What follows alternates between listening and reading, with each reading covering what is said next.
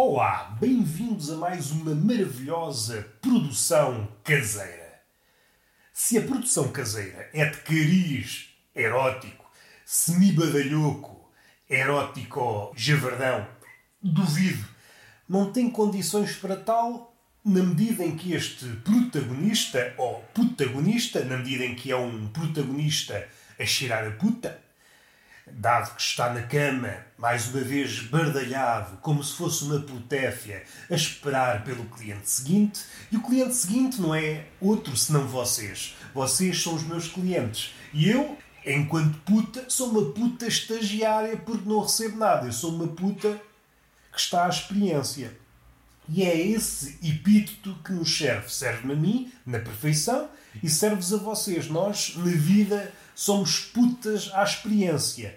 De uma forma ou de outra, somos fodidos. Somos fodidos de forma literal e bem, e somos fodidos de forma metafórica e mal muitas vezes. E por vezes é uma fudanga que nos chega à mente horas, dias, meses depois. É uma fudanga que, envolvidos uns meses, percebemos: olha, fui fodido. Epá, agora é que eu me apercebi disso. É por isso que temos de ter cautela com as fodas metafóricas. A foda literal, uma pessoa pode dizer não, pode esquivar-se, pode contribuir para a atmosfera alegre. É essa a disposição que nós devemos adotar em caso de folia. Devemos dar tudo. Há um filósofo espanhol que diz devemos pôr tudo no dizer e eu digo devemos pôr tudo no foder. No sexo não podemos entregar-nos às mejinhas. Que é uma expressão engraçada, só que neste contexto, é pá, sabe a pouco. Tem um travo assim um bocadinho apoético. Há falta de melhor termo. Vamos avançar para o início deste podcast? Não. O que nos sabe bem é ficar aqui, estendidos na cama, a observar o mundo, este mundo que nos encurrala a cabecinha. Tanto o mundo real, o real entre aspas. Estou em crer que começamos a recuar nessa definição. O que é que é o mundo real? O que é que é o mundo virtual? Antes pareciam dois compartimentos estanques em que comunicavam, mas paulatinamente, o tráfego de informação, o comércio de informação aumentou galopantemente e hoje torna-se difícil fazer a destrinça. Onde é que começa o mundo real? Onde é que começa o mundo virtual? Se zona de fronteira é realmente uma zona de fronteira, se é que um dos mundos não está a engolir o outro, se não é tudo a mesma coisa. Se definirmos o mundo real como aquele mundo em que passamos mais tempo, começamos aqui a engendrar uma definição, ou melhor, uma legenda. Este é o quadro da situação, nós somos aquilo que faz a legenda. Vemos um quadro, o quadro está a olhar para nós, a pensar que vida é a tua, malhão, malhão, é isto que o quadro pensa quando olha para nós, e nós estamos a fazer uma legenda. Este quadro, que é uma mulher de tetas ao léu, nós escrevemos uma taça de fruta. E a pessoa, o espectador, quando decidir, por um acaso ou por um milagre, entrar no museu, olha para a legenda, se for pessoa de ler, se tiver olhinhos para tal, é preciso cingirmos-nos aos factos. Pode acontecer uma de duas coisas. Primeiro, a pessoa não passa cartão à leitura. É uma pessoa que nunca lê e não vai chegar ao museu e começar a ler legendas. Não vai, e pá, o que me apetece é ler legendas. Eu venho ao museu não é tanto para ver obras, quadros, mamarrachos, ao género da Joana Vasconcelos, não. O que eu venho aqui ver é legendas. Ver o nome da obra, uma pequena descrição, quem sabe uma pequena prosa poética ou um pequeno ensaio, se for caso disso. É isso que eu quero. Eu quero lá saber das coisas que estão expostas. Eu quero é letras. O mundo não me oferece letras. Eu gosto é de letras que sirvam de suporte a algo que se costuma designar arte. A arte não me interessa. O que me interessa é aquilo que designa arte. Diz o rapaz que entrou por acaso no museu. Mas esse rapaz é apenas maluco, é apenas um bêbado nos seus zigzags biográficos, alguém que saiu da taberna com uma coreografia de bola de pinball, que é como quem diz entrou e saiu 30 vezes. O bêbado, em situação normal, é alguém que ensaia todos os gestos. Do ponto de vista do aborrecimento, é perigoso. Como é que eu posso dizer? É chato até dizer chega Mas uma pessoa, uma pessoa dotada de razão, supondo que ainda existe esta espécie de pessoa, não pode interferir na narrativa do, do bêbado. Não se pode armar em narrador. E agora o bêbado saiu. Porque o bêbado espeta as orelhas e percebe: não, tu aqui não és o narrador da minha vida. E então recua. Então, mas o que é que se passa aqui? Eu estive aqui três horas dentro da taberna, não me dirigiste palavra, disseste só bom dia e agora narras a minha vida. só que faltava, vou começar a narrar a minha vida. E é assim que as coisas acontecem, e é assim que as pessoas morrem de tédio. Costuma dizer-se, ah, é só uma força de expressão morrer de tédio. As pessoas não morrem literalmente de tédio. Morrem, morrem, morrem, morrem. Vocês nunca foram uma taberna pejada de bêbados. Os bêbados comunicam entre si naquela linguagem de bêbado, que é uma linguagem fragmentária, uma linguagem pós-moderna. É alguém que já não que já fugiu àquela ideia de construir uma arquitetura grandiosa como a de um romance. Não, é mais fragmentário. É muito zigue-zagueante e é muito circular. Comunicam entre si. O pior é quando o bêbado pesca alguém que, que vem de fora, um estrangeiro da taberna.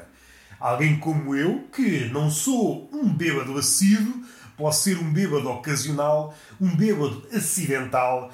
O bêbado está treinado para a pescaria, pode ter a visão turva, mas assim que avista ao longe um estrangeiro, apossa-se dele. Vai com as suas coreografias mansas, vai lançando coisas, vai lançando migalhas, como se fosse uma Ansel e Gretel mas só que não é caminho de casa. Não é de forma a que consiga ligar o seu destino e a sua origem, de forma a poder voltar para trás. Não, o bêbado lança migalhas no sentido de de alguém pegar na conversa, nessa ponta solta. Vai dizendo uma coisa, vai dizendo outra, vai dizendo outra, até que uma pessoa inocente, como eu, embora não seja das mais inocentes, de vez em quando tem momentos de fraqueza, apanho uma ponta solta do bêbado e completo. Digo qualquer coisa, digo o meu lamiré. Não no sentido de continuar a conversa, mas olha, sim senhor, tens razão. A partir do momento que eu digo sim senhor, tens razão, ui, o bêbado acha-se no direito de me estourar 15 anos de vida. Ou diz, sente-se aí,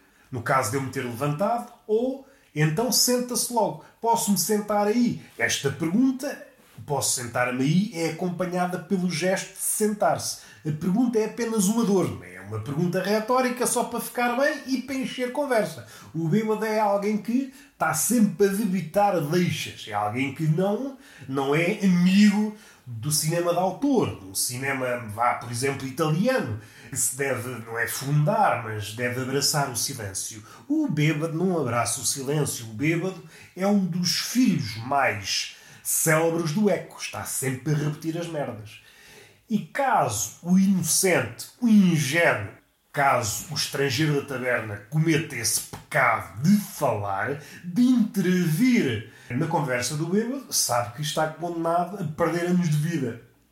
E isto é perigoso. O intuito do bêbado é fazer do incauto, do ingênuo, o seu biógrafo. É alguém, não, escuta lá, senta-te aí, ouve o que eu tenho a dizer, vou contar-te a minha vida desde o início, do princípio ao fim, as vezes que forem precisas. E eu, ah pá, não sei escrever. Sabes, sabes, aponta aí o que eu tenho para dizer. E eu, pá, não queria ser biógrafo. Eu vim à taberna beber uma cerveja. É, bebes uma cerveja, não. Uma pessoa, quando vem à taberna, não é para beber uma cerveja. Uma pessoa, quando vem à taberna, é para conviver e para destilar as mágoas faz favor de sentar. É preciso ter muita cautela com o bêbado. Eu sempre que posso, sempre que a minha agilidade me permite, vejo um bêbado e atiro-me para as ervas. Posso aleijar-me, posso até magoar o meu ego, mas é preferível assim. É preferível parecer parvo, até porque não é necessário grande esforço no meu caso. Nasci com essa vocação, perder horas, dias, meses, anos de vida a falar com o bêbado. Leva-nos a certas situações tais como nenhuma. E está calor. Esta mudança de conversa que parece uma muleta cotidiana. Quando não temos nada a dizer, dizendo, olha, o tempo, está calor. Mas neste caso, embora possa dar de barato que é apenas uma falta de conversa, que é uma mudança de tema fraca, está muito ao resto da realidade. De facto, tem estado calor. Não sei onde é que têm passeado as carnes, mas em Portugal tem estado assim um calorzinho. E isto apoquenta-me por diversas razões. Primeiro, não consigo conviver muito bem com o calor. Já tentei encetar aqui uma relação de amizade. Primeiro era até uma relação de amor, mas vi que não deu, não forcei. Éramos muito diferentes. Eu era uma pessoa, ele era apenas uma noção abstrata de qualquer coisa. Fisicamente uma ideia, mas poeticamente outra. E eu pensei, epá, isto é muito complicado. Já ao início já não consigo definir. Vale a pena investir numa relação? Não vale. O calor é um calor cotidiano, é o calor físico, o calor massa, capacidade calorífica delta T, não é esse calor. Ah, Deixem-me respirar um pouco. Eu às vezes esqueço-me de respirar e eu não convivo bem. Embora eu não conviva muito bem com nada. Eu não convivo bem com o calor, embora tenha, mais uma vez digo, tenha tentado, e hoje somos apenas conhecidos. Mas não convivo com o calor, não convivo com o frio, ou sou pouco sociável seja com pessoas, seja com noções abstratas, seja com temperaturas, seja com o que for, por diversas razões. Muitas delas erradas, mas isso não me impede de as nomear. Uma delas é porque sou tímido, outra delas é porque não me acho capaz de encetar um diálogo com noções abstratas. Não consigo. Eu já com pessoas é o que é, uma dificuldade. Tenho algo interessante para, para dar a esta pessoa? Será que eu tenho carne carne poética, uma prosa musculada que possa interessar esta ou aquela pessoa? Será que eu domino minimamente? E isto, dominar minimamente, é já um contrassenso, mas estamos no século XXI, onde abundam os contrassensos, as, as tautologias, os oxímeros, as ambiguidades. Isto é tudo uma salsada, um mundo o mundo virtual e o real é apenas um festival, apenas é uma palavra curta para designar aquilo que eu vou dizer, mas é um festival de balas perdidas. Nós andamos todos contentes, contentes que é como quem diz, alguém anda contente, andamos contentes aos olhos dos outros, mas no interior estamos mortos, somos cadáveres ambulantes, não cadáveres esquisitos porque não estamos a prestar homenagem aos surrealistas, embora o nosso mundo esteja a derreter, seja pelo calor, seja pela nossa relação com a verdade, e a nossa relação com a verdade pode ser entendida como o amor, um distanciamento em relação à verdade diz muita coisa de nós. Uma das coisas é que pá, somos assim um bocadinho larilas. Larilas no sentido em que não procuramos o amor. E agora já andamos aqui em pensamentos circulares. Proximidade. O acolher tem muito que ver com o amor. E isto pode ser entendido a vários níveis. Seja o amor pelo outro, o amor pela verdade e o amor pela palavra. Sempre que optamos pela distância, estamos a abdicar disso. Não estamos a manter todas estas coisas, o amor pela palavra, o amor pelo outro, o amor até por estes conceitos abstratos, a liberdade e o que seja, que ninguém consegue muito bem definir o que é, mas nós sabemos que o mundo é melhor com eles devem ser mantidos, a manutenção é diária. Se nos afastarmos, corremos o risco dessas coisas enguiçarem. Não era por aqui que eu queria ir. Estava a falar no abstrato, estava a falar no calor, onde há uma relação muito saudável com o calor, tal como não há com o frio. E uma das razões que eu tinha apresentado era o facto de eu ser, eh, ser um palerma, ser um tímido, e isto tanto é válido para pessoas como para conceitos abstratos. E a segunda, prende-se com o facto de eu ser asmático tudo que é temperaturas brutas, que é isso que se pratica hoje, se fosse eu que mandasse, era sempre temperatura constante. Não há cá mudanças de temperatura.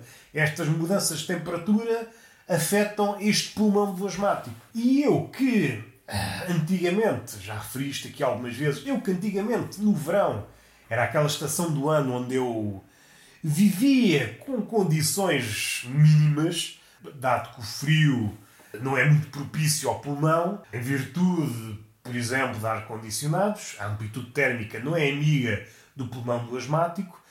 A primavera não é amiga do pulmão do asmático devido às alergias, dos pólenes, dessas merdas todas. Ai, a primavera, o amor, a paixão, a poesia, o caralhinho, o caralhinho que isso é só alergias, só para dificultar a vida ao asmático. O que é que é o asmático? O asmático é um, é um ser que está sempre para definhar. E eu esperava um quarto do ano, uma estação por ano, ser minimamente feliz. Ou pelo menos respirar de alívio. E neste caso, como é asmático, respirar é um verbo que me assenta bem. Eu esperava uh, nove meses vivia nove meses em apneia para poder respirar em condições no verão. Ora, um calor extremo também não ajuda a respirar. E eu tenho aqui agora um. Estou aqui neste. Não é um impasse porque não estou a decidir entre duas coisas. Eu não estou a decidir nada. O meu parecer, o mundo é imune ao meu parecer. Eu podia. Não, o mundo não está bem assim. O mundo devia ter uma temperatura não sei quê. O mundo, olha, olha para mim se olhasse. Que eu acho que nem olha. O mundo não me passa cartão, mas passasse, é pá. Ah, mas é calado, eu faço o que quiser. Não é só com o calor nem com o frio que a relação azeda. A minha relação com o mundo está a azedar. Mas dando dois passos atrás, que eu acho que concluí a ideia anterior, o mundo não passa de um festival de balas perdidas. Seja um mundo virtual, seja um mundo real e haja ou não diferenças entre esses dois mundos. Quer-me parecer que ainda há, mas parece que as coisas estão a diminuir, estão a minguar. Estamos a caminhar, a caminhar que é como quem diz, nós estamos quietinhos, eu pelo menos falo por mim e falo por meia dúzia de sedentários que sempre que podem pedem um porta-voz, sempre que podem estar quietinhos, estão quietinhos e são pessoas, à primeira vista, sedentárias. O sedentário é sedentário, não há nada a fazer, mas numa segunda leitura, numa segunda leitura mais rigorosa, podemos dizer que são pessoas inteligentes. E é uma inteligência que é espontânea, não é aquela inteligência trabalhada, não é aquela inteligência ou aquela erudição livresca. É uma inteligência que sai dos poros alguém que vai, não digo que vai longe na vida, mas também ninguém vai longe na vida. Vamos longe na vida para onde? Qual é o nosso rumo? Qual é o nosso fim? Não é um fim bonito. Não há finais felizes nesta vida. Nos filmes pode haver, pode não haver, e é isso que nos diferencia. Na vida não há finais felizes. Tudo acaba em tragédia. E é por isso que é melhor ir chorando tudo já. Chega à altura depois, segundo ouvi dizer, não podemos chorar. Que era muito engraçado. Engraçado é um termo escasso para definir isso, imaginem que nós acumulávamos toda a tristeza e essa tristeza é sinónimo de lágrimas. Dizendo assim de forma mais, mais compacta, levávamos a vida toda a acumular lágrimas. E chegado o momento da morte, aquele momento onde estamos estendidos no colchão, estendidos no colchão, eu estou estendido no colchão, estendido no caixão, começávamos a chorar. Estávamos mortos, chorávamos. Não me perguntem se isso faz sentido. Absorvam esta imagem fundo, no fundo, era uma marmita em que o defunto era enviado para a Terra. Era uma espécie de era uma espécie de defunto que estava ali rodeado de água. É uma água salgada, o sal conserva e era alguém que podia conservar-se durante mais tempo. Era uma espécie de mumificação. Não é uma mumificação no verdadeiro sentido da palavra, é uma mumificação no sentido em que conserva uma espécie de conserva amarga, uma conserva tristonha. Já estou a imaginar, iam a um funeral, chorava, chorava, chorava, chorava, e vocês até se sentiam mal em chorar. Aquela pessoa sim, aquela pessoa morreu, tem o direito de chorar. Agora eu estou vivo, vou chorar. Não. Eu apenas observo, eu apenas acumulo tristeza para chorar quando morrer. Como no mundo as coisas estão todas trocadas. Ah, outra coisa que eu tenho aqui a referir em relação ao calor. Por conseguinte, a minha relação com o calor é tóxica. O calor aparece, para mim, que sou asmático, não o recebo de braços abertos, mais a mais porque estou a suar debaixo dos sovacos e não é um abraço que nós queiramos dar, seja a um conhecido, seja a um amigo, seja hum, a uma pré-apaixonada, uma aspirante à nossa cama. Nós não queremos passar essa imagem de alguém que está suado, alguém que foi dominado pelo suor. O outro ponto é aquela personagem que muitas vezes aparece neste podcast, já apareceu o bêbado, que é um habitué, a outra personagem, aqueles que acompanham já sabem, o velho. O velho recebe o calor de uma forma muito própria. Aliás, o velho recebe todas as coisas de forma própria que o velho é uma espécie de obra de arte que foi sendo depurada ao longo do tempo e hoje está no seu auge no auge em relação à sua arte, esse corpo e a sua forma de ver o mundo, que é uma forma de ver única. E nós devemos respeitar, ainda que nos afastemos, que é para não haver problemas. O velho, e aqui estou a pensar num velho em específico, haverá mais castas de velhos, eu estou a pensar num velho que recebe o calor da seguinte forma: de tronco nu. Ou de tronco nu, ou com uma camisa tal forma aberta que, para simplificar, está de tronco nu. Se víssemos esta figura num quadro, pensaríamos: oh, está aqui arte. Agora, no mundo real, epá, desconfio, desconfio que arte é um termo desajustado. E ver isso a cada metro, numa vila, num sítio pequeno, talvez numa cidade não seja hum, o animal mais avistado. Talvez seja mais difícil avistar esse espécime que é o velho, o velho tronco nu e às vezes com uma boina. Se calhar é mais difícil. Agora, quem vive num sítio pequeno, eles prosperam em sítios pequenos. Vão a andar na rua a pensar nos problemas pouco matemáticos que a vida nos empresta e de repente olho para o lado, vejo um velho de tronco nu. Olho para o outro lado, um velho tronco nu. Olho para baixo, vejo um velho tronco nu e eu penso: então, como é que te meteste entre as minhas pernas? E o velho não responde. O velho só fala quando tem que falar. Faz muito bem e é um exemplo que nós devemos levar para a vida. E é que isto não é só uma vez, não. Uma vez nem duas. Eu, numa caminhada de 500 metros, sou capaz de avistar seis ou sete velhos tronco nu. E isto é capaz de não fazer bem à nossa saúde mental. Fala-se muito da pandemia, fala-se muito da, da economia que está periclitante, que está nas ruas da amargura, mas não ouço ninguém a falar deste flagelo, que é mesmo um flagelo, dos velhos irem para a rua de tronco nu e fazerem como se nada fosse. Falam os velhos de tronco nu entre eles, a beber a sua cerveja e é como se nada fosse. E eu, epá, mas que é isto?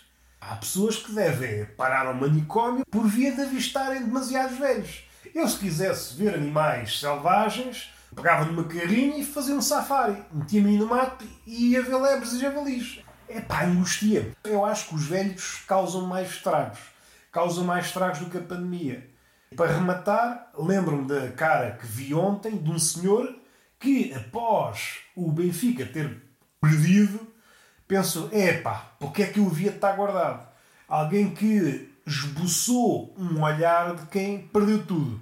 Um velho que a vida já está nas cascas, já está no fim, além de ter máscara, tem de viver com esta tristeza que é ser do Benfica. É muito triste ser velho, é muito triste ser velho ser benfiquista, e é muito triste ser velho, ser benfiquista e estar neste tempo de pandemia. É claro que destas três coisas, a pior coisa é ser benfiquista nestes tempos que corre. E vamos finalizar. Foi o podcast possível. Tentei ainda o podcast impossível, mas pelos vistos ainda não tenho condições de produzir tal conteúdo. Não há beijinho, há só uma palmada, uma palmada carinhosa, porque nós devemos manter. O amor exige manutenção. Estão a ouvir a palmada? Estão a sentir a palmada? Pois, já vos faltava a vossa medicação. Até à próxima.